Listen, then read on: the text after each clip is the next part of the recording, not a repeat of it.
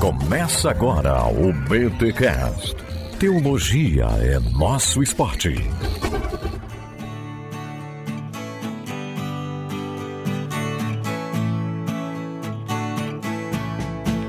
Muito bem, muito bem, muito bem. Começa mais um BTcast, de número 442. Eu sou Rodrigo Bibo e aconselhar biblicamente pode ser mais difícil que pregar biblicamente. É, achou curiosa a minha entrada? Bem, ouça aí esse podcast que eu gravei com a minha amiga Cauane Leite, falando sobre aconselhamento cristão e psicoterapia. Gente, inclusive, esse foi um podcast que eu gravei lá pro YouTube em forma de mesa cast mesmo, ficou bem legal. Está lá, se você quiser ver esse podcast, ele está no nosso canal no YouTube, lá na íntegra. E é claro que eu traria aquele papo para cá em forma de podcast. Obviamente que aqui ele vai ter um processo de edição, o áudio. Aliás, o áudio lá já tá super bom, o áudio continuará bom aqui, editado e tal. E eu sei que tem gente que gosta mesmo de ouvir podcast old school daquele jeitinho. E antes que você diga, poxa, Bibo, tu poderia fazer todos os teus podcasts em forma de vídeo. Não dá, gente, não tem como. Eu moro em Joinville, Santa Catarina, e as mentes brilhantes que eu gravo moram em vários lugares do mundo. Então não teria como ficar trazendo essas pessoas aqui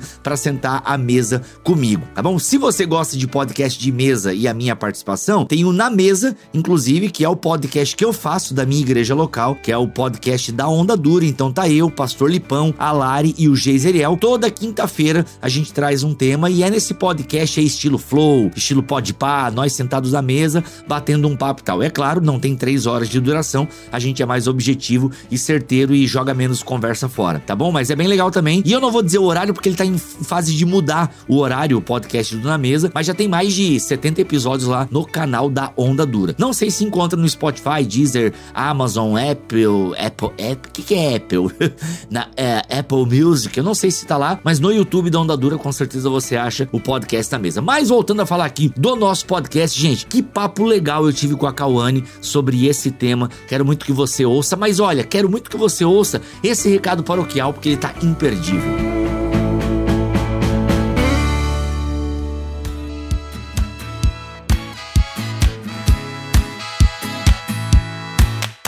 Recados paroquiais dessa semana, atenção você que gosta do Bibotal, que você que gosta de ouvir os nossos podcasts e sempre pensou, poxa, por que, eles não montam um curso de teologia online? Pois bem, montamos. Seja muito bem-vindo a EBT 2.0, a plataforma de estudos teológicos do Bibotal. Galera, começamos, começamos. A EBT 2.0 já é uma realidade. A Escola Bibotalk de Teologia está acontecendo. Então, entra aqui, um valor mensal super bacana, acessível, e você pagando esse valorzinho mensal, você vai ter acesso a vários módulos no decorrer do ano. Você entrando hoje na EBT, presta atenção aqui, rapaz. Você entrando hoje na EBT, já vai ter o módulo de introdução à teologia comigo e o módulo Quem é Deus, que eu já estou ministrando lá. Então você vai ter aí já 5, 6 aulas. Aliás, eu não sei quando você vai ouvir isso, né? Mas enfim, você já vai ter e aulas sendo postadas e você vai ter até o final do ano pelo menos mais uns dois, não, até o final do ano mais três módulos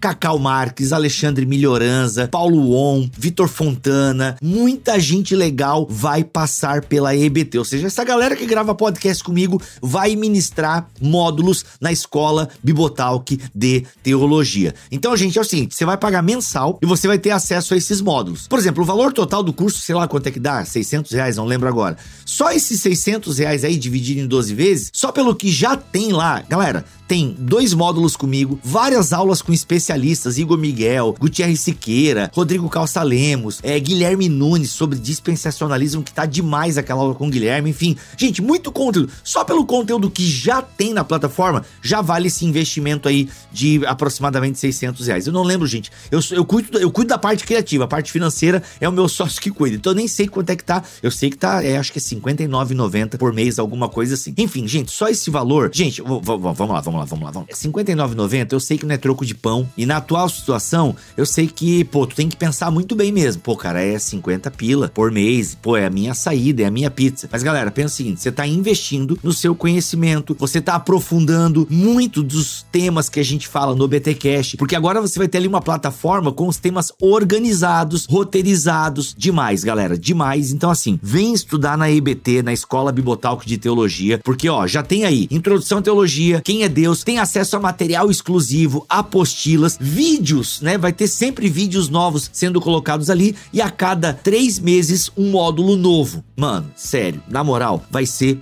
bom demais. Então, venha pra EBT, a Escola Bibotalco de Teologia. Ó, o carrinho vai ficar aberto só até o dia 8, galera. Só. Ah, não, pera aí. Quando é que. Até o dia 8. Até o dia 8 de abril, o carrinho vai ficar aberto. Se você está ouvindo isso depois do dia 8 de abril, poxa, Bíblia, eu tô ouvindo aqui no dia. Vou chutar um dia, 21 de abril. Caraca, Bíblia, eu tô ouvindo agora. Mano, manda um e-mail para contato arroba escolabibotalk.com.br. Contato arroba escolabibotalk.com www.cafeinacultura.com.br. Não quer errar? Copia o e-mail que tá aqui na descrição deste podcast, tá bom? Manda um e-mail para nós, tem uma lista de espera, beleza? E em breve a gente abre de novo o carrinho e você entra para a Escola Bibotalk de Teologia 2.0. Gente, é o seguinte, vou dar muito de mim nessa escola, vou canalizar para a escola, para os alunos da IBT, muito conteúdo exclusivo. Então assim, vem que você só tem a ganhar estudando teologia com a gente, tá bom? Espero vocês, o link tá aqui na descrição deste podcast e o carrinho só fica aberto até o dia 8 de abril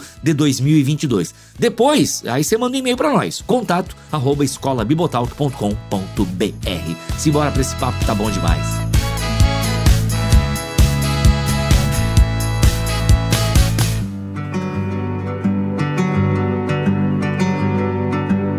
E aí, pessoal, beleza? Rodrigo Bibo do site podcast bibotalk.com. Como é que vocês estão? Eu espero que vocês estejam bem. Ó, um vídeo muito especial que vai virar podcast também aqui. Eu recebo nos estúdios da Onda Dura, minha igreja local aqui em Joinville, ela que é auxiliar pastoral, formada em psicologia, pós-graduada em aconselhamento cristão, bailarina e vai ser mamãe da Ana Lise, casada com o meu amigo pastor Geiseriel. Seja muito bem-vinda, Cauane. Obrigada, meu Deus, que honra. Olha só. Tô, tô me sentindo um pouco mais mais tranquila porque eu tô em casa aqui, é né? Nos estúdios aqui. da nossa igreja. Claro. Mas é uma responsabilidade estar tá aqui. Olha, não, mas é, por isso que é uma questão psicológica, viu? Eu te trouxe no teu ah, ambiente. Entendi. É muito viu? bom, muito eu, bom. Eu também fiz pós-graduação em aconselhamento cristão. Ah, então a gente viu? tá em casa, então, literalmente. Então eu, eu, quis deixar você à vontade para gravar esse vídeo e esse Ótimo. podcast. Assim mas é uma honra, tranquila. Cal, te receber aqui. A Cal que atua muito aqui na igreja em Joinville, também viaja pelo Brasil aí, pregando a palavra de Deus. Enfim, Cal, o assunto hoje é muito sério porque nós temos alguns ambientes na sociedade que são característicos por abertura do coração. Bar, manicure. Vamos começar pela aqui, né? Eu não tô comparando manicure com bar, gente, por favor. E nem tô menosprezando o bar também, tá? O bar pode ser lanchonete no Rio Grande do Sul, né? Isso. Olha, viu? Então, lancheria lá lan chamam lancheria. também. É, o Rio Grande do Sul ele é, tem umas coisas bem peculiares. peculiares. Sabe que eu né? sou gaúcha, né? Sério? É, tocou nesse assunto, eu domino, sou gaúcha. Eita, gaúcha, olha só. Sou lá de Cruz Alta, no interior do Rio Grande Cruz do Sul. Cruz Alta. Olha aí, Olha os gaúchos. só. Cadê os gaúchos comentando aqui nesse vídeo e nesse podcast? Que legal. Então você tá ligado. Então nós temos a manicure, né, a cabeleireira, nós temos, a, nós temos o bar, nós temos a, o consultório do psicólogo e nós temos a igreja, para citar aqui alguns ambientes, né? O gabinete pastoral, o consultório do psicólogo ou da psicóloga, o bar, a manicure, a pedicure, a cabeleireira. É. São alguns ambientes onde as pessoas costumam abrir os seus corações, contar as suas mazelas. E isso é muito sério, porque é, quando você fala, né, muitas vezes você espera também uma resposta, você espera um direcionamento e às vezes o direcionamento pode ser complicado. E a gente sabe, né, fica focando agora aqui nesses dois ambientes, a gente vai falar sobre aconselhamento cristão e psicoterapia, né? Como essas duas áreas se conversam e ao mesmo tempo se distanciam.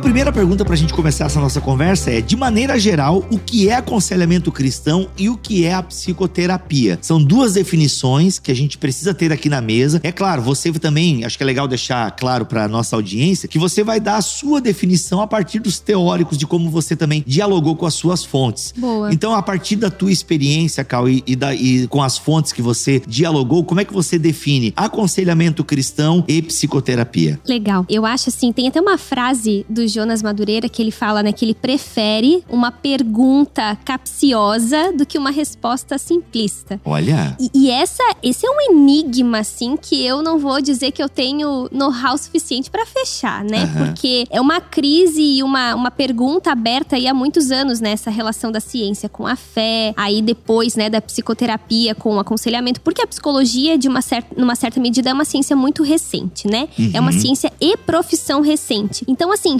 fechar exatamente, né, uma definição e quais as diferenças, quais as aproximações de uma maneira muito categórica e determinista, eu acho até um pouco perigoso. Mas é interessante a gente, a gente consegue pontuar e perceber algumas coisas. Sim, fazer uns exercícios, né? Isso é Dialogar é um pouco. Também, né? É, uhum. principalmente porque tem essa dúvida das pessoas que estão em sofrimento, né? As pessoas estão passando por algum tipo de conflito, sei lá, né? Seja no casamento, depressão, tristeza, ira, luto, qualquer tipo de sofrimento, elas não sabem onde procurar, né? Uhum. Sou cristão, faço parte de uma igreja. Procuro quem? Procuro lá ou procuro cá, né? Exato. Aí se eu procuro só o conselheiro cristão, meu pastor, meu líder, assim por diante, ah, pode ser insuficiente porque se eu tiver alguma questão mental não vai dar conta. Mas uhum. aí se eu procuro a psicoterapia, é anticristã, ou enfim, é demoníaca, ou então eu vou me perder, é muito perigoso. Acho que é uma dúvida ah, que. Ah, é legal. Tu tocou nesse ponto, Cal. Até tu fala no teu artigo, né, da pós-graduação, que existe, parece, um descaso e até um desconhecimento de ambos os lados, né? Muitas vezes, né, alas da psicologia ou psicólogos redomados não, tipo, é, a questão da religião talvez não tenha muito a acrescentar, muito a somar, enfim, até respeitam e tudo, mas, né, acho que separam demais, né? Separam demais. E tem o lado religioso que não, né? Existe até uma linha de aconselhamento cristão que rejeita a psicologia uhum. e não, nada a ver psicologia, isso é uma ciência humana, não entende das coisas divinas Sim, e tal. Muita gente, né, defende essa concepção. Pois é, e tipo, e acaba fazendo até psicologia e nem sabe muitas vezes, né? Porque nós somos seres humanos, né? A psicologia não é, ela é uma ciência que quer nos entender, obviamente, Sim. e que ela tá aí, é nova, E tá acaba se excluindo aí a complementaridade dessas duas coisas, né? Exato. né? Onde uma tem pobreza, que a outra é rica e vice-versa, né? Perfeito, perfeito. Inclusive, porque, por exemplo, assim, ó, o aconselhamento cristão, né? Tem uma pesquisa que mostra que cerca de 10% das pessoas que procuram um pastor, um líder para aconselhamento cristão, procuram relacionados a questões religiosas. Uhum. Questões, por exemplo, crise de fé, dúvida sobre pecado. o que a Bíblia fala em tal situação, pecado, isso mesmo. A grande maioria das pessoas procura por questões comuns da vida humana que também procurariam um, um psicólogo, né? Que é o quê? Conflitos interpessoais, luto, uhum. violência doméstica. Enfim, não, não, não se leva para o conselheiro cristão só assuntos de ordem cristã. Tá, peraí, Cal, deixa eu ver se eu entendi. A pesquisa que tu viu mostra, então, que a maioria das pessoas procuram o conselheiro cristão não por assuntos bíblicos e teológicos, mas por assuntos diversos Comuns, da vida. E que a ah. Bíblia dá conta de responder. Realmente, uhum. a Bíblia não vai falar com a gente só sobre questões de ordem religiosa, sim, né? Sim, sim. Ali, enfim, a suficiência da palavra de Deus vai nos conduzir em outros assuntos da, da vida humana, né? uhum. né? Então, o que mostra que é as demandas que esses dois recebem, tanto o conselheiro cristão quanto o psicólogo clínico, são muito parecidas, uhum. né? O tipo de assunto que chega, e a gente aí já tá falando um pouquinho de aproximação dessas sim. duas coisas, né? Uhum. Os assuntos que chegam para esses dois profissionais são muito parecidas, né? As pessoas estão em sofrimento. Eu não vou para a clínica psicológica e falo somente sobre questões de sofrimento. Eu posso falar sobre a minha relação com a minha igreja, Exato. né? Eu posso ir na minha terapia e falar que eu tô chateada com o meu pastor, assim como eu posso vir no gabinete pastoral e falar que eu tô com depressão, né? Então, assim, a demanda é muito parecida, né? Uhum. Chega coisas muito parecidas, assim, né? Você perguntou a nível, assim, de definição, né? De uma maneira, assim, talvez resumida, assim, pra gente não se aprofundar muito. E depois vamos muito. falar dos distanciamentos. Boa, vamos. Vamos, lá. vamos falar então das aproximações, já que estão. Já, que, já que depois nessa. a gente volta para as definições tá. do que é uma coisa ou outra. Adoro, nessa, adoro quando sai Nessa aproximação e diferenciação, a gente vai definindo cada um Boa. também, né? Uhum. Mas, ó, eu,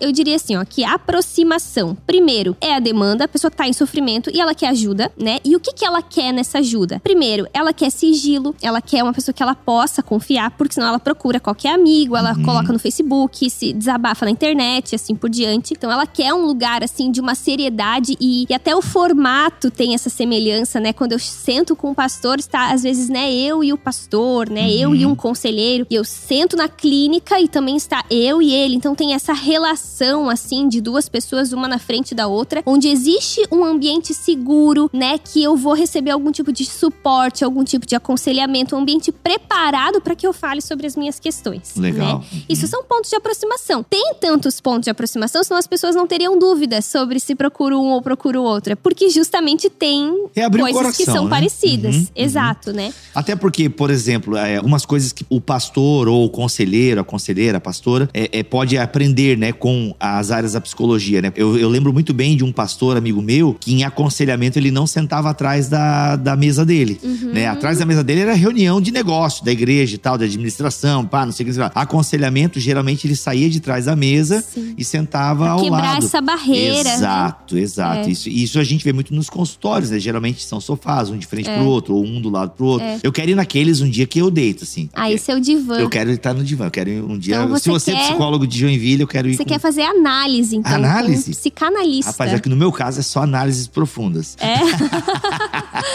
Esse aí é pra quem caminha na linha da psicanálise. Olha aí, mas nesse sentido tem, assim, tem muito a aprender, né? Por exemplo, o- falando aqui do nosso formato. lado, o formato, É. do jeito, né? Do toque, do não toque, da aproximação, a do expressão olhar. corporal, Exato. né? Mas ainda que, vamos pegar aí esse pastor, né? Ainda que ele saia de trás da mesa e venha pra frente da mesa, ainda tem uma coisa em comum que a pessoa em sofrimento, ela leva tanto pro terapeuta quanto pro pastor, pro líder, pro conselheiro, que é esse lugar de saber, que Boa. tem até um, um termo que a gente usa na psicologia, né, que é o lugar de sujeito suposto saber, né, que você coloca essa pessoa num lugar de que ela tem a resolução pra minha vida, ela tem respostas. E de alguma forma é assim que o cristão olha pra um conselheiro, pra um líder, né? Ele tem alguma resposta, ele vai ter alguma direção, ele vai ter algum norte pra mim. Uhum. E da mesma forma, quando eu vou num psicólogo, a gente já fica, meu, será que ele tá me analisando? Será que ele já Sim, ele observou? está, lhe anali- ele está te analisando. Será que ele ele, é já pago viu?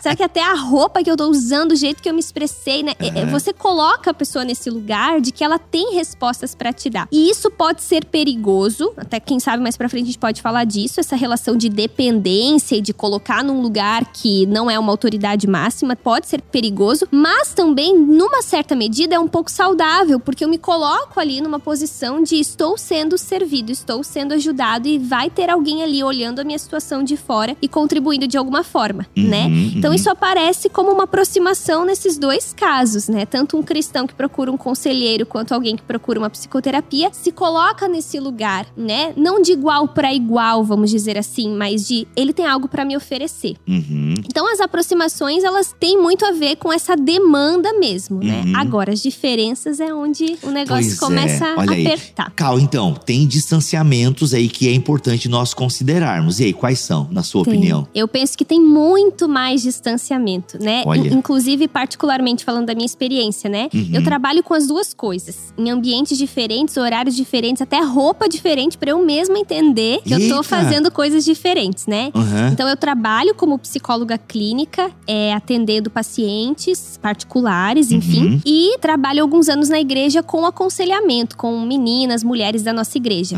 E, e na prática mesmo, e por isso que eu quis até fazer uma pesquisa sobre isso, você tem que trocar o chip, porque são objetivos diferentes, são fundamentações teóricas diferentes. Olha aí. E são até mesmo objetivos diferentes, Uhum. né? Seria muito injusto a gente dizer que uma coisa é a mesma coisa que a outra, porque são coisas totalmente diferentes, né? A, a- a começar pelo tipo de relação que eu tenho com o conselheiro e com o terapeuta. Uhum. Com o profissional psicólogo, a minha relação, ela precisa ser profissional, né? Tanto é Uhum. que o Conselho Federal de Psicologia, né, e no seu código de ética, vai vedar essa relação mais íntima, né? Eu não posso então atender familiares e assim por diante, né? É uma relação estritamente profissional. Uhum. Né? Eu também não posso induzir o meu paciente né, a convicções filosóficas, morais, religiosas próprias minhas, né? Uhum. Precisa ter um afastamento e uma neutralidade. Quando eu atendo né, alguém é, no campo da comunidade local, da igreja local, provavelmente é um irmão na fé, uma pessoa que talvez Uhum. sabe muito bem com quem eu sou casada, que eu tô vivendo da minha vida e eu talvez já frequentei a casa dela. Então é possível essa relação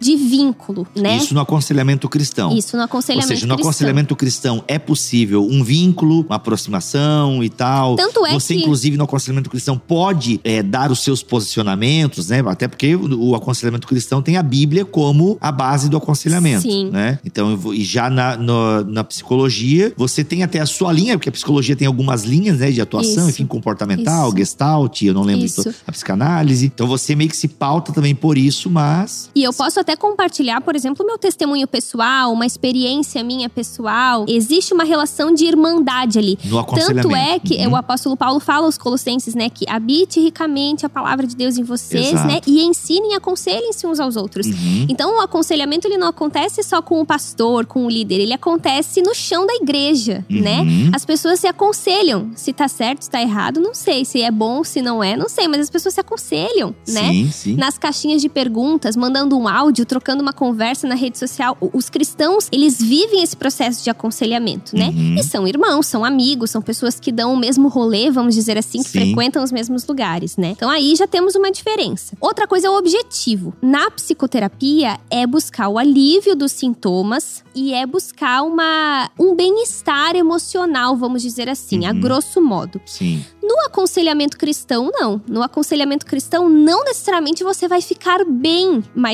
o, o objetivo é a glória de Deus, o objetivo é a obediência à palavra de Deus, Uhum, né? uhum. Por exemplo, numa situação de crise no casamento. Talvez você vai sair bem triste de um aconselhamento pastoral que você não foi encorajado ao divórcio, né? Uhum. Sai doendo na carne, sai não sai bem emocionalmente.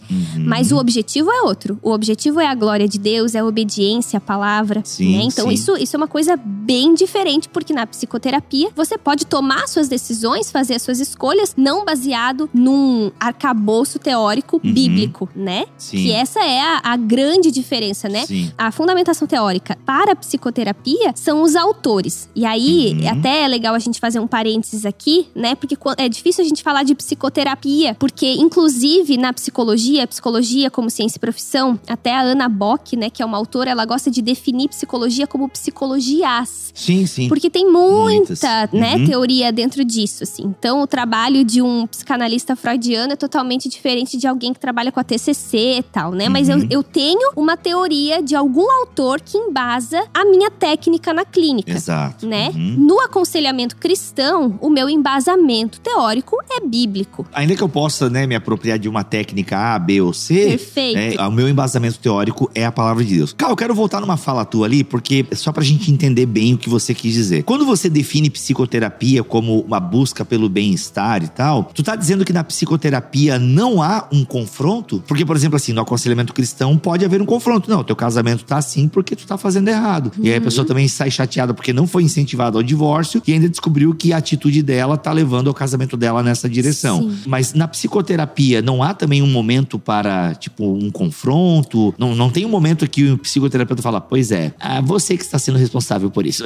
Sim. Quando eu digo bem-estar, não é no sentido de, ai, tá tudo bem, tudo tranquilo, mas é saúde psíquica, Uhum. saúde emocional, né? Um alívio dos sintomas, um lidar melhor com a Ah, situação, entendi. vamos dizer assim. Uhum. Mas claro que há muito confronto, inclusive é muito doloroso passar por um processo de psicoterapia, porque você entra em contato com as suas questões e isso Uhum. dói, isso Sim. mexe com a gente, né? Uhum. Mas tem uma coisa interessante aí. Quando eu vou pro aconselhamento cristão, existe um reforço muitas vezes da culpa. Uhum. Olha, eu errei nisso. Isso do ponto de vista cristão é pecado, né? Uhum. Há um reforço da culpa para que depois haja um quebrantamento, um arrependimento e assim por diante, aí o perdão e etc. E na psicoterapia, muitas vezes a gente vai caminhar para remoção dessas culpas. Depende muito da abordagem, mas muitas teorias vão trabalhar em remover algumas culpas para que a pessoa possa seguir a sua vida em frente. Então aí a gente tem uma diferença bem grande, Uhum. baseado na visão de o que que é para cada uma o problema do homem, né? Uhum. Pra psicoterapia, quando eu tô lá em processo terapêutico, o problema do homem pode ser minha criação, pode ser minha relação com o pai, com a mãe. Pro aconselhamento cristão, o problema vem muito antes. O problema é Sim. a queda. O problema do Uhum. homem é o pecado, né? Uhum, Por isso até a relação de culpa vai ser um pouco diferente. A maneira como a gente vai enxergar a culpa nessas duas é, intervenções são diferentes. Porque é, até é, o Eric Johnson, ele, ele gosta de falar assim, ó, uma fa- fácil de entender, né? Que na psicoterapia a gente trabalha muito o horizontal Uhum. e no aconselhamento cristão o vertical, né? Uhum. Então, na psicoterapia, a gente vai até um limite. A gente vai até o nosso pai, nossa mãe, no máximo até a tataravó, né? Até onde a gente Olha tem aí. conhecimento. Na- no aconselhamento cristão, a gente vai para além disso. A gente rompe as relações somente humanas. A gente tá falando aí da relação de um ser humano com o divino, né? Uhum. Onde existe uma espiritualidade, onde existe um certo e um errado definido a partir do crivo bíblico e Uhum. assim por diante. Legal.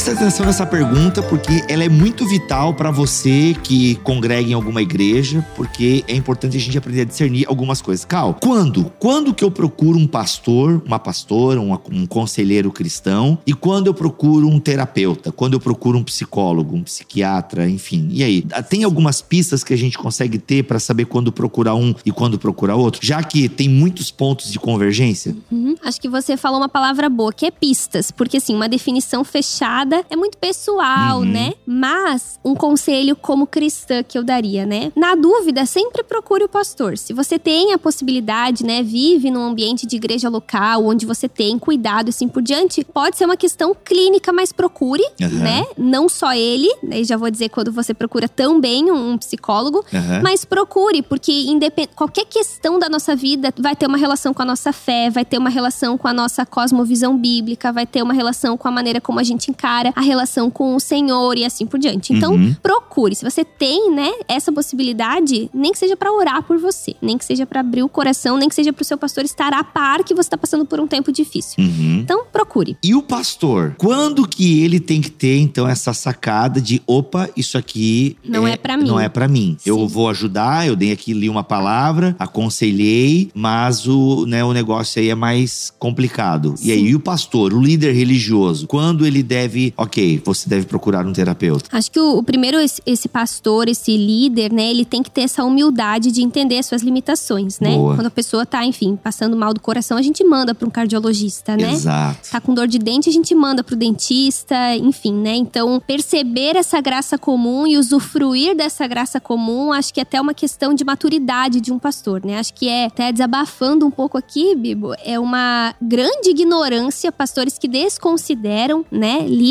enfim, que desconsideram a importância da psicologia no tratamento de pessoas com questões mentais e emocionais. Uhum. E uma grande irresponsabilidade também. Sim. Porque nós vemos dentro das igrejas, até mesmo com pastores, muitas ideações suicidas, índices e estatísticas comprovando pessoas que cometeram suicídio, né? Adoecidas mesmo com diversos tipos de transtornos, enfim. Então é até uma irresponsabilidade eu achar que eu dou conta. Então até eu diria assim, ó, para quem é líder, para quem é pastor e assim por diante, é melhor encaminhar para mais do que para menos, se você Uhum. não tem tanta certeza. Não deixe de fazer o seu papel. Eu, eu gosto de fazer isso com as meninas como conselheira cristã dentro da igreja, né? Aquelas que estão, que eu falo, olha, acho que é importante você procurar uma ajuda psicológica, eu continuo ali na retaguarda, porque se acontece uma intervenção antiética do profissional, eu tô ali pra dizer, não, mas peraí, o que ela te falou, você vai ter que repensar, você vai ter que filtrar. Então Uhum. continue ali, né? Sim. Mas que bom se puder ter algo a mais. Acho que uma- um momento que fica muito claro que essa pessoa tá precisando é quando o sofrimento que ela tá enfrentando tá trazendo algum tipo de prejuízo na vida dela, né? Uhum. Como, por exemplo, ela já não consegue dormir bem, tá faltando trabalho, já não tá conseguindo se relacionar com as pessoas, já não tá conseguindo se alimentar bem, tá aparecendo talvez até sintomas físicos Uhum. provenientes de questões emocionais. Olha aí. Quando você começa a ver que esse sofrimento não é um dilema daquele momento, assim, que ela precisa de um conselho, uma oração e, né, enfim, ser cuidada daquela forma, mas se aquilo tá trazendo prejuízo em outras áreas da vida dela, diz pra ela procurar. Claro Olha que pra só. pessoa procurar, ela precisa estar implicada. Já recebi pacientes na clínica, a minha mãe mandou, meu pastor mandou, me falaram, mas a pessoa, ela precisa querer, ela precisa estar implicada, ela precisa. Porque o processo na psicoterapia é muito mais do paciente do que do terapeuta. O terapeuta é como se fosse um espectador que é, acompanha esse processo de maturidade do, do paciente, mas é o paciente que trabalha, é o paciente que fala, que entra em contato com as suas emoções, mais, que se permite entrar em contato com coisas Sim. mais profundas, né? Uhum. Então a pessoa também tem que querer. Não adianta o pastor empurrar e a pessoa não tá Muito aberta, legal, né? muito legal. É legal a gente reforçar esse ponto, uma coisa que nós sempre falamos aqui no Bibotal, que é isso, é saber utilizar, você falou da graça comum, né? Gente, Uhum. psicólogos, sabe, psicoterapeutas, eles estão aí pra nos ajudar. E assim como a gente procura é, algum dentista quando tem dor de dente, tem dores na alma que o aconselhamento cristão ele não alcança. E não é porque a Bíblia é limitada, porque a Bíblia é insuficiente,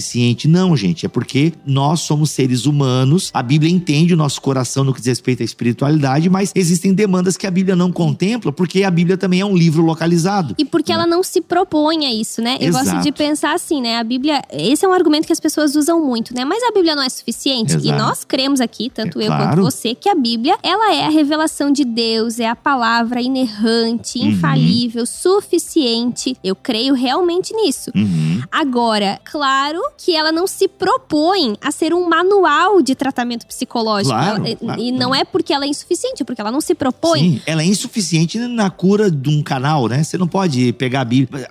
Eu sei, gente, você pode Pra orar. fazer uma cirurgia, Uma eu cirurgia. não tenho passos ali de Exato. como eu faço a isso. gente crê que Deus cura, que Deus dá dente de ouro para algumas pessoas, É. né? A gente crê nessas coisas. Só que assim, não é assim. É milagre acontecem de vez em quando, tá, gente? O C.S. Lewis fala muito sobre isso. Milagre, o nome já aponta para isso. É uma coisa sobrenatural que acontece de vez em quando. né? Agora, claro que, em contrapartida, eu entendo também a, a tese dessas pessoas, porque muitas vezes as pessoas procuram um psicólogo que age de maneira totalmente antiética, né? Não respeitando, às vezes, o mundo, né? O mundo religioso da pessoa e do paciente. né? Exatamente. Inclusive, quando eu recebo algum paciente na clínica que tem a fé cristã, eu tenho, é, vamos dizer assim, o espaço de ajudá-lo a perceber que a fé dele é um recurso de ajuda Uhum. e ajudá-lo a potencializar aquele recurso de ajuda. Olha, então se você tem na igreja uma rede de apoio, usufrua disso, né? Exato. Se você tem a oração como uma técnica, né, Uhum, vamos dizer assim, sim. para você expressar suas emoções, assim como pode ser a escrita ou outras técnicas de expressão, usufrua, né? Um bom psicólogo que não é atravessado com a fé cristã, que não é, né, cheio das suas próprias questões, Exato. ele vai saber ajudar o paciente cristão a se utilizar da sua própria fé como um recurso de ajuda psíquica, Uhum, né? Bom. Agora, o problema é que realmente tem muito psicólogo antiético, né? Aí é um outro problema. Uhum. Mas é possível fazer psicologia, é possível atender clinicamente sem corromper com valores cristãos e também sem induzir de maneira diretiva, assim, né? De maneira em que eu me atravesso e, e ocupo ali o lugar das escolhas e Uhum. decisões do paciente. Agora, Cal, eu tô imaginando uma situação aqui, já atravessando a nossa pauta. Eu adoro fazer isso com Hum. as pautas, atravessá-las. Mas assim, tecnicamente, o psicólogo, né, o psicoterapeuta, ele pode trabalhar no imaginário social, psicológico ali do seu paciente. Digamos, o cara é ateu, né? O psicólogo ele é ateu, mas ele entende que o paciente dele é um crente. Então, o psicólogo respeita essa crença e às vezes até vai procurar entender um pouco mais a crença e tal, né? Até para poder eh, jogar um pouco dentro do campo do paciente. Eu imagino que vocês devem fazer algumas pesquisas assim, até para entender um pouco mais Uhum. O a- mundo dele. o mundo dele, justamente. E aí, a partir das suas técnicas também, né, saber jogar o cenário dele, principalmente na psicologia infantil, né? O cara tem que entender muito do universo infantil Uhum. pra poder dialogar É. e pescar alguma coisa ali da criança que nem sempre é clara nos seus sentimentos, né? Tá nas entrelinhas e tal. Mas agora, e quando o psicoterapeuta, eu sei que isso foge muito da nossa pauta, mas é uma curiosidade que me deu agora e tal. E se o psicoterapeuta percebe um comportamento religioso, e eu e você, como religioso, sabemos que há comportamentos religiosos danosos, a gente sabe que há expressões religiosas que realmente são mega complicadas, que abafam o ser humano, que levam o ser humano para um caminho de escravidão ideológica, religiosa mesmo. Há uma intervenção ou ainda o psicoterapeuta precisa respeitar, mesmo sabendo que aquela religião tá levando o cara assim para um comportamento completamente fora da realidade, pro mundo que a gente vive e até, digamos assim, vou te colocar na fogueira, Cal.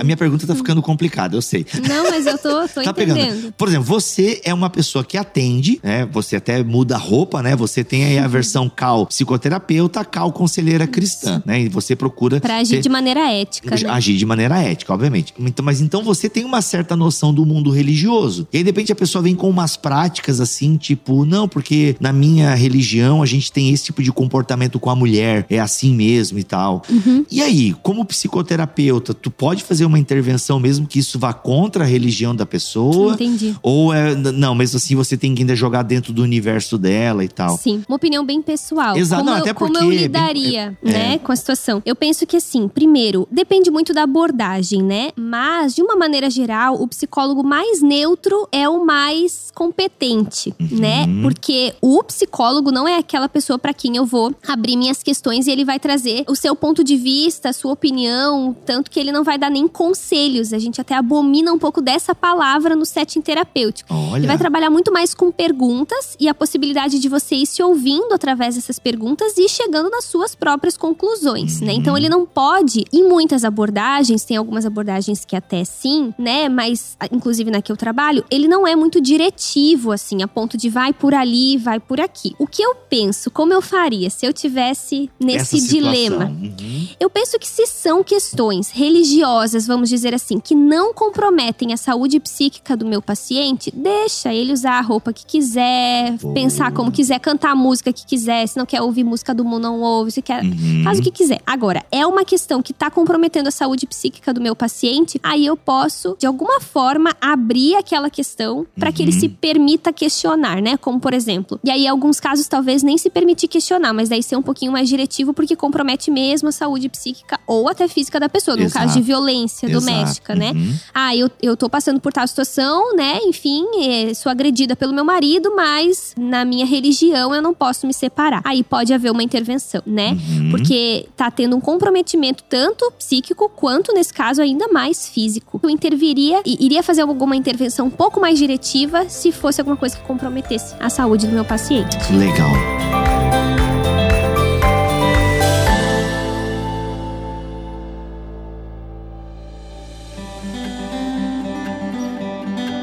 Cal, vamos para uma parte agora bem do aconselhamento cristão mesmo. Esse aqui não é um vídeo sobre psicologia, né? É um vídeo mais para a gente falar um pouquinho sobre o aconselhamento cristão e como nós, cristãos, podemos utilizar recursos né, da psicologia para esse é, é, tratamento cristão. Tratamento não é a palavra mais adequada aqui, eu tô ligado? Porque não é bem um tratamento, é um aconselhamento. Que daí se vira tratamento, manda de para terapia, né? Já fica estabelecido aí, eu acho que o pessoal já entendeu na sua resposta anterior. Mas e aí, Cal, quais ferramentas que nós temos à nossa disposição para termos um bom aconselhamento cristão, né? O que é um bom aconselhamento cristão? O que não pode faltar? O que, que a gente consegue trazer da psicologia que nos serve? Qual é a nossa principal ferramenta no aconselhamento cristão? Vamos para essas partes mais práticas aí do aconselhamento bíblico. Eu acho que quando a gente fala de aconselhamento cristão, antes a gente também precisa falar desse conselheiro. Que conselheiro é esse, né? Olha aí. Hum. Que não vai ser só um pastor ou um líder, como a gente falou, pode ser um irmão na fé. Primeiro, essa pessoa precisa temer a Deus, né? Uhum. Porque se ela não teme a Deus, ela não vai ter nem sabedoria, né? Porque a sabedoria vem disso. Então Uhum. precisa ser uma pessoa verdadeiramente temente a Deus. É, ela precisa dominar a Bíblia. E aí eu vou dizer uma coisa que é uma opinião minha e ver se você concorda com a tua experiência também. Na minha opinião, é muito mais difícil aconselhar do que pregar. Por quê? Apesar Uhum. de que são alcances diferentes, né? Uma pregação tem muita gente ouvindo, um conselheiro, às vezes, o desdobramento vai ser, se eu errar, é na vida só de um ali. Uhum. Agora, quando eu prego, eu me preparo para aquilo. Eu estudo o texto, eu Uhum. conheço o texto, me aprofundo no texto, eu tenho um esboço. O aconselhamento eu sou pego de surpresa, é imprevisível. O ser Exato. humano chegou ali, trouxe uma demanda e eu fico, e agora? Onde está na Bíblia isso? Eu preciso Tem dominar. Uhum. Exato. A Bíblia fala sobre e Uhum. o que fala sobre. Eu preciso dominar a palavra. Eu acho que isso é um grande desafio do conselheiro, né? O conselheiro não é aquele que vai dizer, vai ficar tudo bem, conselheiro cristão, né? Ah, vai ficar tudo bem, ou então, ah, só vamos orar. tá? Não, ele precisa ter conteúdo Uhum. bíblico pra, Uhum. de alguma forma,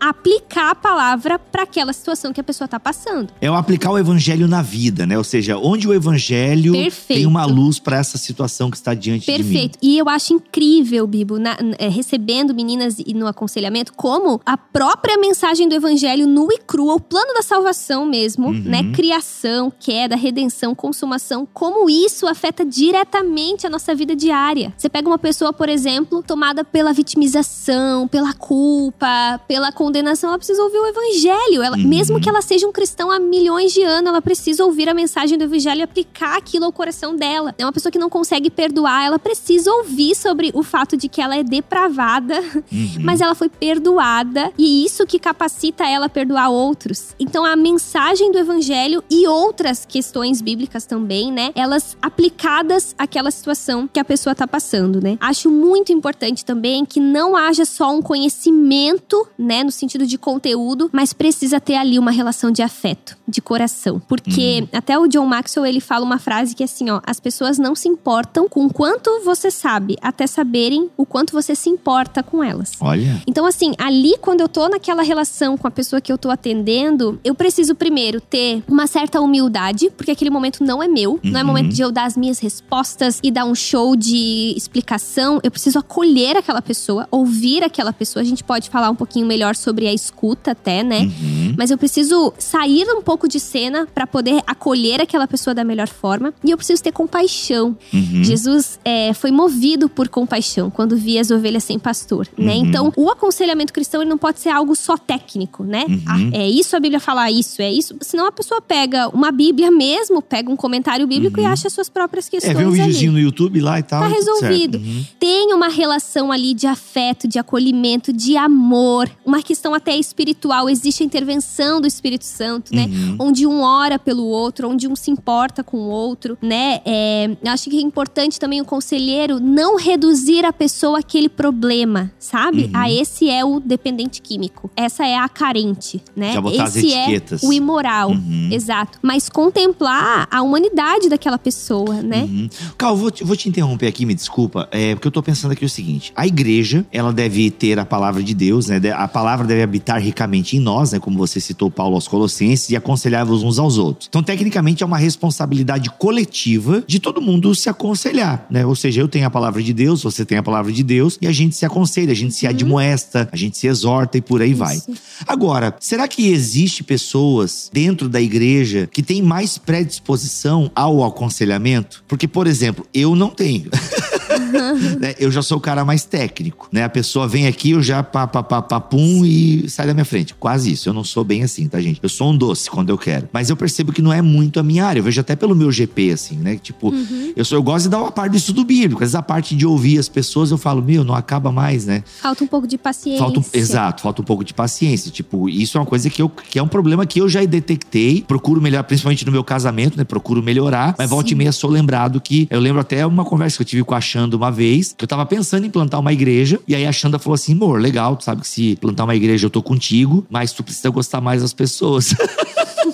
Ela me conhece, né, gente? Eu gosto das pessoas, mas eu não tenho paciência muitas vezes com algumas demandas, né? Quem me acompanha no Instagram sabe, eu dou umas respostas meio, meio, meio estúpidas lá nas caixinhas. Mas, gente, é uma caixinha do Instagram, não é um aconselhamento cristão. Então tem pergunta que eu realmente sou meio grosso e tal. Mas é só o Instagram, gente. É só o Instagram. Mas falando sério aqui agora, algumas pessoas podem ter mais predisposição a isso. Como uma pessoa se descobre uma conselheira cristã? E a partir disso, Cal, pode buscar mais ferramentas para aperfeiçoar isso que já é meio natural dela. Sim. Eu acho que sim, que tem pessoas que têm uma inclinação pra isso, apesar de que isso não deve tirar a responsabilidade de todo cristão. Boa. Né, de desenvolver compaixão, amor, a capacidade de ouvir, né? Acho que é uma Uhum. coisa que todo cristão precisa desenvolver, até porque o conselho que o apóstolo Paulo tá dando ali aos colossenses é pro chão da igreja, né? Exato. Não é pra líderes especificamente, Uhum. né? Gente, vamos se aconselhar, vamos se ajudar, vamos estar junto um com o outro, né? Mas sim, tem pessoas que, é, assim como você, por exemplo, né? Há um destaque na área do ensino a pessoas que elas querem, né? Elas, eu quero ouvir o teu problema. Uhum.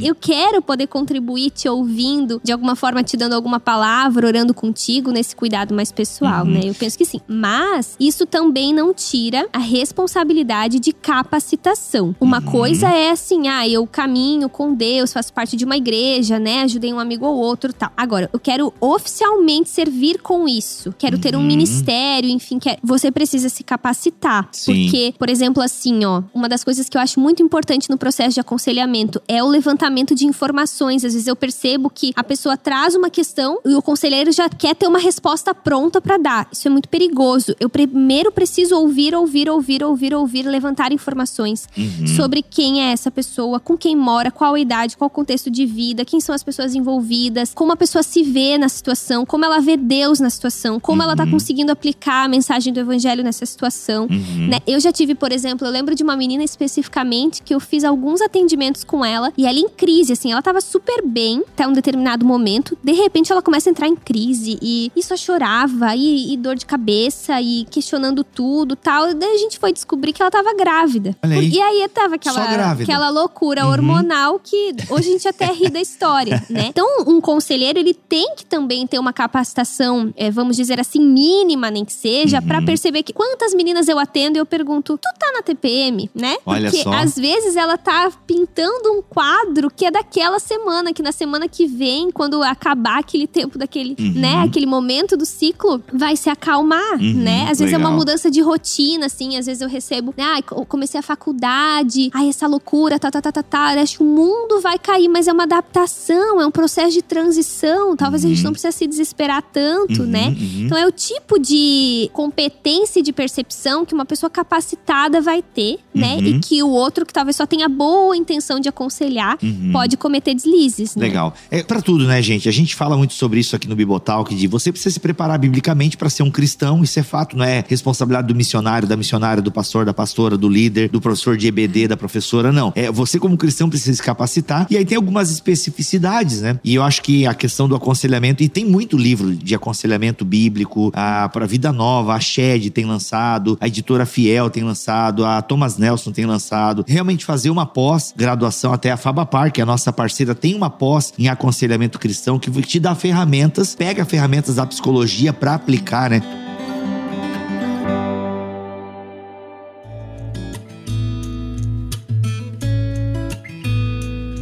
E antes de nós falarmos de mais ferramentas, Cal, que a gente vamos falar de mais ferramentas aqui para o aconselhamento cristão, eu queria abrir um parênteses aqui que vale tanto para o aconselhamento cristão como para terapia, penso eu, que é a longevidade muitas vezes de um aconselhamento de uma terapia, né? A gente não pode achar que ah, eu, eu paguei uma consulta ou eu marquei uma hora com a Cal e vou sair de lá com os meus problemas resolvidos, né? Existe essa ilusão muitas vezes na cabeça das pessoas quando Muito. elas chegam no teu consultório ou no teu gabinete? Muito, acho que existe em tudo, né? Até pra comer, a gente não quer esperar a comida cozinhar, como era no tempo da nossa avó, né? Minha avó Sim. começava a fazer o almoço às nove da manhã. Sim. Hoje é tudo rapidinho. Eu vejo pelo Todd, né? Eu, como uma criança criada pela avó, eu percebia na qualidade do Todd. O Todd, quando eu era criança, sério, para, Ah. é brincadeira, mas é verdade. Eu fui criado pela minha mãe, tá, gente? Mas enfim, eu era o filho. Eu, fui, como é que é o filho que nasceu por último? Caçula. Caçula. Eu fui criado assim, que, foi- que é o nojo, né? Hum, É, a minha mãe, eu, eu lembro que eu fazia o Todd, o Todd demorava, né? Meu, minha mãe ficava batendo aquele Todd, batendo e tal, tal, tal. Eu lembro quando o Nescau surgiu já com mais açúcar, ou seja, instantâneo. Lembra a propaganda do Nescau? É instantâneo. Claro, tinha mais açúcar e menos chocolate, né? E o Todd depois se rendeu também ao mercado do instantâneo e tal. E aí foi perdida a experiência, A experiência da colher batendo no copo. né? Exato, eu vendo a minha mãe fazendo, né? Enfim, é, é porque nós estamos uma, é o mundo instantâneo, né? É, isso é uma coisa do nosso tempo mesmo, né? E Uhum. com certeza aparece quando se trata de aconselhamento e psicoterapia, né? Por isso que esse é um dos motivos, né? Não diminuindo a importância disso, mas é Uhum. um dos motivos pelo qual tá muito forte esse processo de medicação. Porque a medicação, né?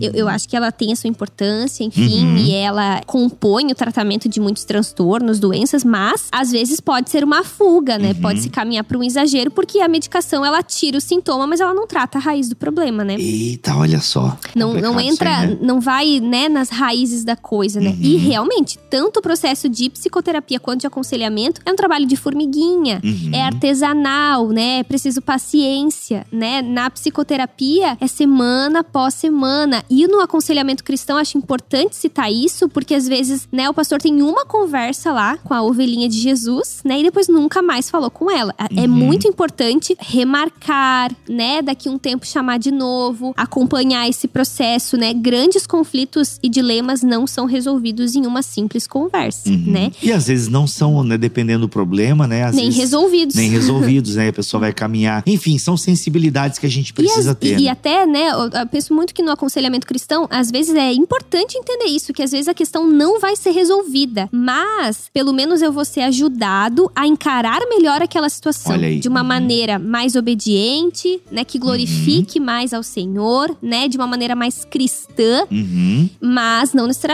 a, a situação vai mudar. Legal, Né? muito bom. Poxa, isso aqui é, tem pano pra manga aí, né? Pano pra manga. Mas, Cal, vamos então aqui para questões práticas do aconselhamento. Passos importantes do aconselhamento cristão. Então, você já falou da figura do conselheiro, precisa ser uma Uhum. pessoa dedicada às escrituras. E se tem essa predisposição de ser um conselheiro, se preparar, né? Pós-graduações, enfim, ou até mesmo uma graduação. Eu conheço pessoas que fizeram psicologia para ajudarem na igreja. É, eu fiz por isso. Olha só que legal. É, e conheço igrejas que fomentam, inclusive, grupos de conselheiros. É porque um pastor local, dois, três, às vezes não dão conta da demanda. A verdade é essa. É. E aí, como é bom ter irmãos e irmãs que se jogam, né? Nesse. Não, eu vou me preparar para servir a minha igreja no grupo de aconselhamento, no grupo de terapia cristã. Não sei se pode usar essa expressão terapia cristã, mas enfim, misturei. Quem fez sou eu, não foi a Cal. Então não enche a paciência. tá? Mas esse grupo de conselheiros, né? Isso é importante a igreja. É porque, meu, a gente vive tempos. As pessoas estão sofrendo. Não, eu- assim, eu até,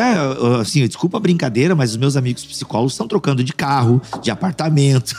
É. Por quê? Porque a demanda tá altíssima, né? Até brinquei esse dia com o meu amigo Ismael, sobrinho, que, tipo, cara, eu tô sem tempo, eu tô atendendo final de semana, eu tô atendendo de noite, eu tô, eu tô assim, as pessoas estão bem. Até, inclusive, um morador do, do prédio onde eu moro, encontrei com ele no elevador esses dias, e ele é psicólogo, né? Então ele falou assim: que a crise de ansiedade tá assim, é, é ó, tem mais que coronavírus e HN3, E HB20. tá mais divulgado também, né? Tá, tá se perdendo ainda, tem, mas tá se perdendo essa ideia de que é só pra louco tal, né? Então as pessoas estão se abrindo Tão essa experiência. pra essa possibilidade, né? Então ele atua numa empresa que, nossa, a galera, né? O burnout aí também, mas ele falou que a crise de ansiedade é a campeã. Enfim, muita gente com. Então, assim, o fato é que a demanda tá aí, gente. A demanda tá aí. Tem pessoas que não têm condições de procurar um psicólogo, né? De pagar as sessões, enfim. A igreja acaba, acaba sendo esse reduto. E glória a Deus por isso, a igreja é também esse lugar onde a pessoa pode abrir o coração e receber orientação. Então, percebam que é uma demanda que nós temos aí. É uma demanda e às vezes Deus pode estar falando com você que está ouvindo esse podcast, é, de quem sabe você já tem essa predisposição, tá na hora de você se capacitar um pouco mais para isso. Mas agora aqui, Cal, grosso modo, conselhos práticos aí. Penso que, se tratando de prática, tô ali diante da pessoa. A pessoa tá sofrendo, tá passando por alguma situação, me procurou, Uhum. né? Ouça mais um pouco. Não ouça só aquilo que ela te trouxe, né? Ouça mais um pouco e como nós vamos ouvir mais um pouco? Fazendo perguntas. Porque às vezes a pessoa também não sabe nem exatamente o que ela vai te falar, Uhum. né? Então,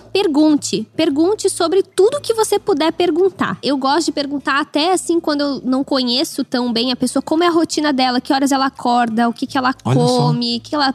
Porque às vezes, né? Quantas vezes já percebi que a pessoa tava num desânimo, num cansaço e era anemia. Isso aconteceu comigo, né? Uma ah, então falta minha de alimentação é força. sucrilhos, bisnaguinha com Nutella e é, lanche do Mac, e chips e McDonald's. Querido, o seu problema não é espiritual, o seu É. problema é A gente é um ser integral, né? Aham. Então, assim, às vezes a gente tá querendo tratar uma coisa emocional e a gente tem alguma falta de vitamina no corpo, né? Caraca, ca- gente, percebam que é uma coisa simples, É. mas é real, é real, e né? é muito comum, é muito comum, A né? alimentação da galera tá muito zoada, Cauane. É, é lanche com coca todo dia. Você sabe, Bibo, que inclusive o, o tempo em que houve um aumento, né, de ideação suicida, de depressão, é o tempo justamente que a gente mais se alimenta mal, né? Onde Uhum. mais tem fast food e assim por diante. Isso não é coincidência. Tem algumas pesquisas que mostram essa relação, né? Sim, Porque sim. a gente, a nossa emoção não é uma coisa que fica flutuando assim no ar, né? A gente Sim. tem cérebro, a gente tem organismo, a gente tem intestino, a gente tem um corpo ali, Sim, né?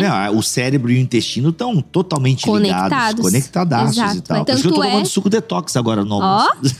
Muito bom. Tanto é, É, tanto é que precisa de medicação para muitos tratamentos, no caso, por exemplo, da depressão, né? Porque Uhum. falta, tem um- uma desregulação ali, né, no número de Bioquímica e tal. neurotransmissores. Isso. Isso mesmo. Muito legal. Então, acho Ó. importante ouvir e levantar o maior número possível de informações, sabe? Isso nos ajuda. Não ter essa pressa de sair dando uma palavra, dando um conselho meio pronto e às vezes até muito baseado na tua experiência pessoal. Toma muito cuidado com isso. Eu posso compartilhar alguma coisa da minha experiência pessoal, a nível de aguçar a fé, de testemunhar, né? De até Uhum. que a pessoa se identifique comigo, como quem diz: olha, eu entendo um pouco do teu sofrimento, também já lutei com isso e Legal. tal Uhum. mas não de uma maneira que eu queira replicar a minha experiência na vida do outro, porque sempre é diferente, né? Uhum. Então eu acho que é muito importante levantar vários dados e para isso fazer perguntas chaves, né? Inclusive perguntas que possibilitem o aconselhado ali se ouvir. Às vezes acontece assim, ó, da pessoa contar uma situação. Olha, aconteceu que o meu pai, porque minha sogra, porque não sei o que, não sei o que, não sei o que. Ela conta de uma maneira meio jornalística. Uhum. Aí uma, uma pergunta bem simples que você pode fazer é: você me contou tudo isso, né? Como que você se sente em meio a tudo isso. Porque tem gente que não fala sobre o que, se, o que sente. Ela narra Conta, os fatos. narra os fatos. Uhum. Isso mesmo. Então, até para que ela se ouça. E às vezes ali ela vai ouvir até pecados dela. Eu acho que essa é uma coisa importante no aconselhamento é, cristão. É identificar quais são os ídolos, né? E os pecados Eita. que tem tomado o coração da pessoa naquela circunstância. Eu gosto de fazer essa pergunta. Olha, nessa situação toda, o que que você percebe que cabe a você mudar? No que que você tem errado? O que, o que há de pecado nessa situação? E às vezes a pessoa vai chegar à conclusão sozinha que na verdade a situação não é tão horrível, mas a ingratidão tá tomando conta do coração dela, Uhum. ou então a inveja, né? Então é importante ela mesmo perceber, porque o, o objetivo do aconselhamento cristão não é só que a pessoa fique bem, é que ela glorifique a Deus naquela situação, né? Então Uhum. ajudá-la a identificar os ídolos do seu coração através de perguntas chaves é um processo bem legal, Uhum, né? É importante fazer uma escuta que a gente vai chamar na psicologia, a gente pode pegar emprestado no Sim. aconselhamento cristão, né? Uma escuta qualificada. É, a gente tem vários salmos que fala sobre o Senhor inclinar os seus ouvidos para nos ouvir. Eu imagino que Deus faz esse tipo de escuta com a gente, assim, Ó. né? Então é ouvir com atenção, é ouvir com profundidade, é ouvir mesmo, né? É olhar nos olhos da pessoa, estar ali com a pessoa, né? Tanto que é importante quando você marca ali um horário de aconselhamento com a pessoa, marca num lugar com- confortável, se for possível, sabe? Um lugar onde a pessoa consiga chorar se ela quiser, Uhum. né? Às vezes é ruim quando tem muita gente em volta. Marca sem pressa, né? Talvez ali no mínimo uma hora tenta tirar pra essa pessoa, porque às vezes você na pressa já tem que atender outra pessoa, já tem que fazer outra coisa, aquilo acaba travando. Saia um pouco de cena, porque às vezes você a pessoa conta uma coisa e você rapidamente já diz: "Ah, mas eu já passei por isso". e não- Nossa, esse eu já passei por isso, às vezes é muito ruim, né, Cal?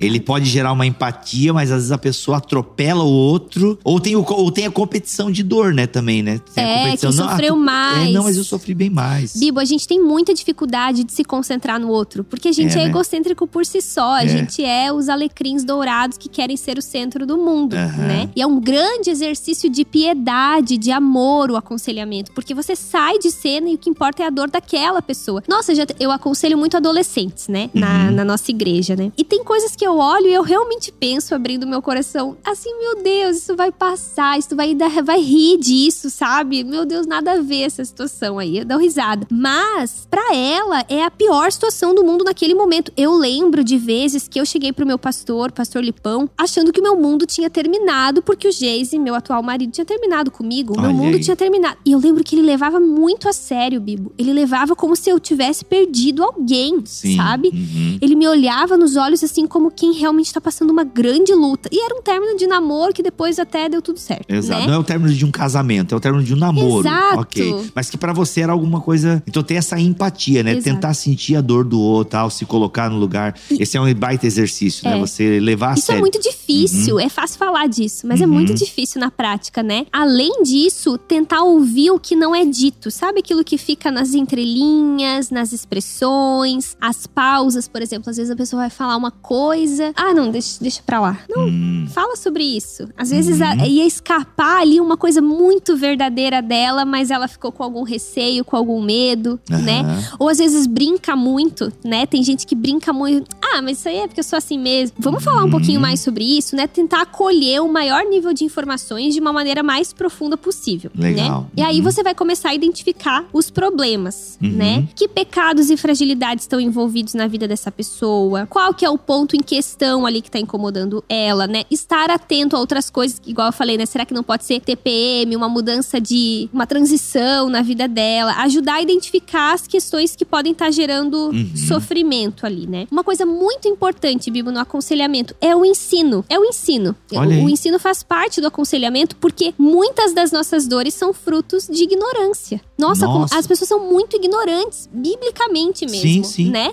Uhum. Muito confusas, né? Às vezes assim atordoadas por culpa, por condenação, porque não entendem o perdão, coisas às vezes tão simples. Sim, né? a gente costuma falar até aqui no Na Mesa, é, que é o nosso podcast aqui da Onda Dura, da qual eu faço parte, que se as pessoas lessem e estudassem a Bíblia, com certeza É. os consultórios, até eu diria até o seguinte, que até os consultórios de psicologia e os gabinetes pastorais estariam mais vazios. Com certeza, com certeza. Por exemplo, assim, ó, é, ah, eu, eu me converti, eu me batizei, eu tô começando a vir na igreja, mas eu ainda sinto é, desejos por pessoas do mesmo sexo. Mas Uhum. vai sentir, né? Claro. Ninguém prometeu que você não vai ter tentações, não vai ter desejos. Então é uma falta de compreensão mesmo Aham. que perturba a pessoa num nível que leva ela ao sofrimento, Uhum, né? uhum. Então, aí no momento de ensino é o momento que o conselheiro vai precisar dominar a palavra, né? A palavra Ó. de Deus, como a Uhum. gente conversou, pra poder aplicar naquela situação. Por isso que eu acho que é mais difícil aconselhar do que pregar, Exato. né? Não, Porque você concordo. vai com- ter que nu- Nunca tinha pensado nisso, mas concordo plenamente. você vai ter que dominar, né? Se não tá Uhum. preparado pra isso, você não sabe. Você não faz uma anamnese antes pra saber, ah, a pessoa com quem eu vou conversar hoje tá com tal, tal problema, eu vou dar uma estudada antes, né? Exato, exato. Você Uhum. leva um susto ali na hora, né? Uhum. Tanto é que, como isso é tão difícil e é tão desafiador, eu diria, né? E exige tanta responsabilidade, porque os desdobramentos de uma palavra maldita Eita, podem olha. prejudicar muito a pessoa. Uhum. Às vezes, se você não sabe o que falar, não fale. Não fale. Escute, ore com a pessoa. Fale, olha, eu vou atrás pra ver como é que eu posso te ajudar nessa situação, mas deixa eu orar contigo. Acho que existe um poder Uhum. ali em orar juntos, sabe? A pessoa se sente amada, orar pela pessoa, com a pessoa.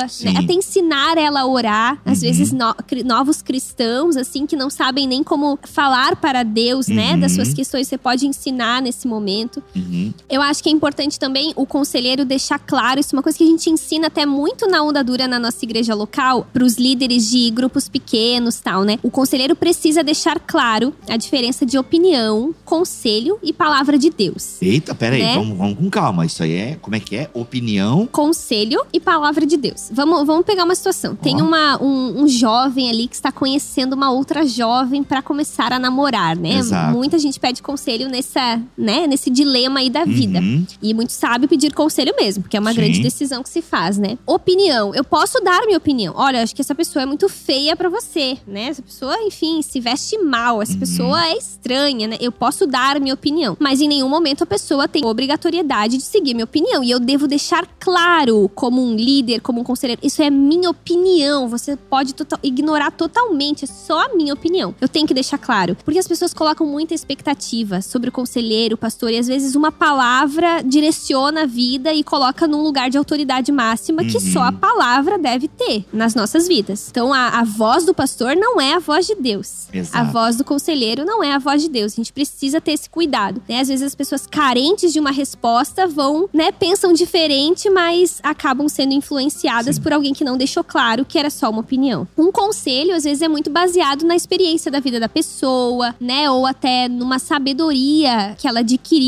Ah, Olha, Numa escola psicolo- da psicologia, às vezes, né? Essa pessoa Exato. estudou. Uhum. Por exemplo, assim, ó, eu penso que você não está no tempo de começar um relacionamento, você ainda é muito novo, você não trabalha, é, você ainda está se firmando na fé, talvez seja muito cedo. É um conselho, acho, né, dependendo da situação, um conselho sábio, mas que a pessoa também pode Uhum. escolher ou não. Agora, quando é palavra de Deus, né, aí a gente coloca na conta de Deus e a pessoa que Tá toma. bem claro na escritura aquela orientação para essa situação. Exato. O próprio Paulo, né, faz essa distinção, né? Digo eu, não o Senhor. Isso. né? Então, às vezes, até o próprio Paulo, nas suas cartas, dá conselhos e às vezes É. traz o mandamento que é É inegociável. importante deixar claro, e é muito importante que o conselheiro, Bibo, uma coisa acontece muito, né? Às vezes o conselheiro é uma pessoa carente. e Eita, ela olha aí. quer ser uma pessoa muito importante pro seu aconselhado. Ela Hum. quer ser a pessoa que, a quem vão recorrer, né? Que, nossa, ela sempre vai ter a, re- a resposta certa, ele sabe me ouvir, ele sabe me aconselhar. E o conselheiro, ele precisa sair desse lugar, ele precisa descer desse pedestal e, e não ocupar o lugar de Deus mesmo na Uhum. vida, né? Desse aconselhado, a ponto de criar até uma relação ali de dependência. Isso é uma relação muito perigosa, em muitos casos vai se tornar até abusiva. Então, tanto o aconselhado tem que tomar cuidado com isso. Eu vou ouvir um conselho, eu vou, né, ser aconselhado pastoralmente. Então enfim. há uma tentação na vida do conselheiro em querer ser a pessoa indispensável. o maravilhoso, o super-herói, Hum. o salvador, o Jesus Cristo, né? Olha aí, que perigoso isso, hein? Olha, olha a tentação que pode. E é uma tentação que ela vem disfarçada de caridade, de É. amor, de empatia. É. Não, gente, mas eu me importo muito com essa pessoa. Hum, Tudo bem se ela me ligar três horas da manhã. Não, é absurdo, não liga pra ninguém três horas da manhã. Só se for muito grave, né? Sim. Mas às vezes o, E- e o conselheiro ele quer estar aconselhado- nesse lugar, né? Tipo, meu, a pessoa me liga, caraca. Claro, ele aí. projeta suas próprias carências, né? Ele quer ser o Nossa. maravilhoso. E o aconselhado, ele tem que perceber também, porque às vezes existe um certo nível de autoritarismo, manipulação que ele Uhum. precisa fugir. O conselheiro, ele não tem direito de tomar decisões. O nem o pastor, o pastor não toma decisão por ninguém. Não é você, não é o pastor que decide com quem você vai casar, é você que decide, é você que vai Exato. ter relação, é você que vai ter filho, é você que vai viver a vida. Uhum. Não é o pastor que decide que faculdade você vai fazer. Acho que isso é muito importante quando se trata de Sim, aconselhamento muito abuso cristão. espiritual em cima disso, né? Não, eu sou seu pastor, eu te oriento isso, isso e aquilo e tal. É. Muito complicado. Poxa, Cal, que legal. Que mais? Que mais? Estamos caminhando pro final do nosso podcast,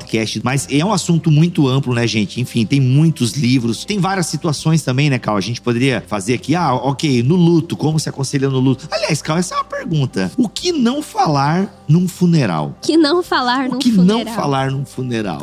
Posso fazer um, um merchan pra mim mesma? Claro. Tem uma palavra no YouTube que eu falei, inclusive na conferência da Onda Dura de 2021. É, foi ano 2021, passado? isso. Encare o luto no canal da Encare o Onda. Dura. Olha, o link vai estar aqui na descrição desse Ó, podcast. muito legal, isso aí. Olha, então já não vamos responder porque Ah, na é? pregação. Não, na pre... ah, então deixa as pessoas ir pregação. lá, né? Dar uma Claro. curtida, Eu, né? eu, eu gosto de ver mulheres pregando, quero que você veja também, porque a Cal manda muito bem pregando. Então, Que responsa. agora joguei uma pressão, né, Cal? Joguei Agora- uma pressão. agora não, mas até me manda bem arrependi sim. de ter dado essa bem. dica. Então não vamos responder essa, porque essa vai estar lá na pregação. Tem Mas, por exemplo, é que a do luto é legal, né? Encarar o luto. Ansiedade, por exemplo, né? A gente vai acabar o vídeo depois falando um pouquinho sobre ansiedade. Já tem podcast aqui também em bibotalk.com. Mais alguma dica prática, então, Cal? Enfim. Eu acho que é muito por aí, né? Esse momento de ensino ali é muito importante não se apressar pra Uhum. dar uma solução. Posso falar alguma coisa da minha vida pessoal? Posso, desde que eu esteja contribuindo, né? Uhum. Gerando fé, me identificando e não querendo roubar a cena ali, porque esse momento não é meu. E também eu diria uma coisa importante pro conselheiro, né? Coragem. Coragem pra corrigir, coragem pra falar a verdade. Olha. Difícil encontrar pessoas que falam a verdade pra gente, Uhum. né? E o conselheiro, se ele de fato ama, ele precisa ser corajoso pra dizer: olha, você tá errando, Uhum. né? O nome disso é inveja, o nome disso é imoralidade sexual, o nome Olha. disso é ingratidão, o nome disso é cobiça. Uhum. O confronto ele pode ser libertador. O conselheiro não tem que ficar só passando a mão e dizendo que vai ficar tudo bem, assim, né? Uhum. Mas também ter sabedoria. né? Jesus ele discernia o tempo das coisas, né? Uhum. É, tinha momentos que ele dizia: olha, não é chegada a hora, não é Uhum. o tempo de fazer isso ou de falar sobre isso. Então acho que também tem que ter uma sabedoria. Às vezes não é num primeiro aconselhamento que você vai sair batendo na pessoa, né? Aham. Às vezes você vai ganhar o coração dela e ela vai se sentir acolhida. E num retorno, talvez você vai ser mais incisivo. Acho que tem que ter Uhum. essa sabedoria também. Muito legal.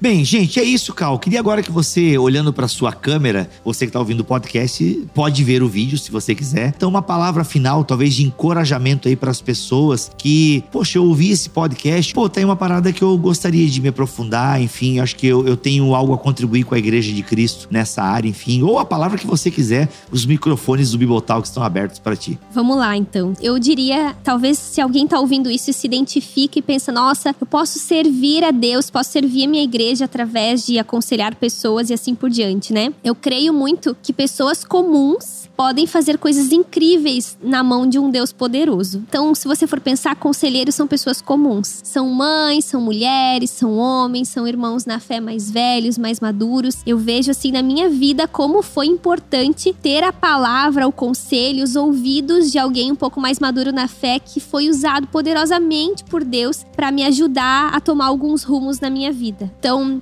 se capacite, estude, porque não é brincadeira, né? Os desdobramentos disso na vida de uma pessoa são muito grandes, né? Muita responsabilidade, mas se você se sente inclinado a isso, creia que Deus pode usar pessoas comuns. Porque no fim das contas, o conselheiro vai ser um instrumento nas mãos de Deus. Olha aí, gente, que legal, que bacana. Cal, muito obrigado pelo seu tempo. Eu que agradeço, uma honra. Tô me sentindo uma pessoa muito importante Ah, por estar capaz, aqui. a honra é nossa de te receber aqui, poder trocar essa ideia. Enfim, Cal, tem muitos livros que a gente poderia indicar, mas eu quero, eu trouxe esse aqui, que ele continua sendo um clássico ainda no que diz respeito ao aconselhamento cristão, edição século XXI, do Gary Collins, tá? Eu sei que ele é um livro que ainda tem pra vender. A Nael Shaddai, vou deixar o link aqui na descrição desse podcast, tá? O Gary Collins continua sendo uma boa. Obviamente que algumas abordagens já podem ter sido é, mais aperfeiçoadas e tal, mas ainda continua um bom livro, né, Cal? Você usou ele no seu TCC, né? Usei muito, muito. Até acho que citei demais o Collins. Olha aí, então continua ainda um bom material para você começar a entrar nesse universo aí e atender o chamado. Gary Collins, Aconselhamento Cristão, edição século 21. E aí, Cal, você tem alguma coisa para indicar? Quero, quero indicar três, assim, que eu acho Três. que são Ó. muito bons, né? Um é o Aconselhamento Cristão do Eric Johnson, Ó, né? É o, lançamento é o da- mesmo nome. Isso, você que tá ouvindo o podcast, o link tá aqui na descrição. Show. Tem um outro do Eric Johnson, que é o Fundamentos para o Cuidado da Alma. Ó, que esse eu não, não li inteiro, Uhum. mas assim, é, esses dois são maiorzinhos, assim, você pode usar até pra pesquisa. Mas tem um que é uma leitura corrida que mudou minha vida, Bíblia. Eu amo Eita. esse livro. Agora, você já criou assim, tipo, Não, o pessoal vai comprar esse. é d- rapidinho, dá Esse. pra comprar. hum, É. Chega na tua casa rapidinho, é fácil de encontrar, que é Aconselhamento a partir da Cruz. Você já leu esse? Capinha amarela.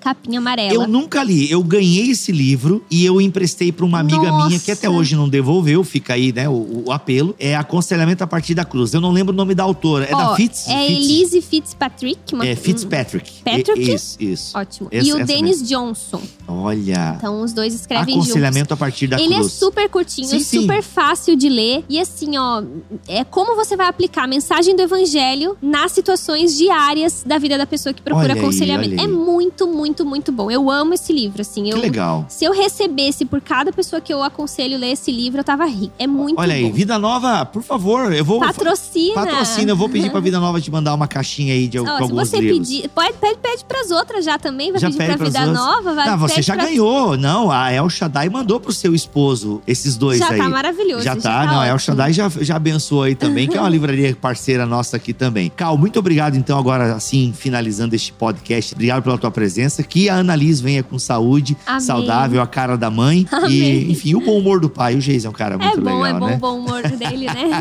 É isso, gente. Ficamos por aqui. Deus abençoe todos vocês. Até o próximo podcast, se ele quiser assim permitir. Fiquem todos na paz do Senhor Jesus.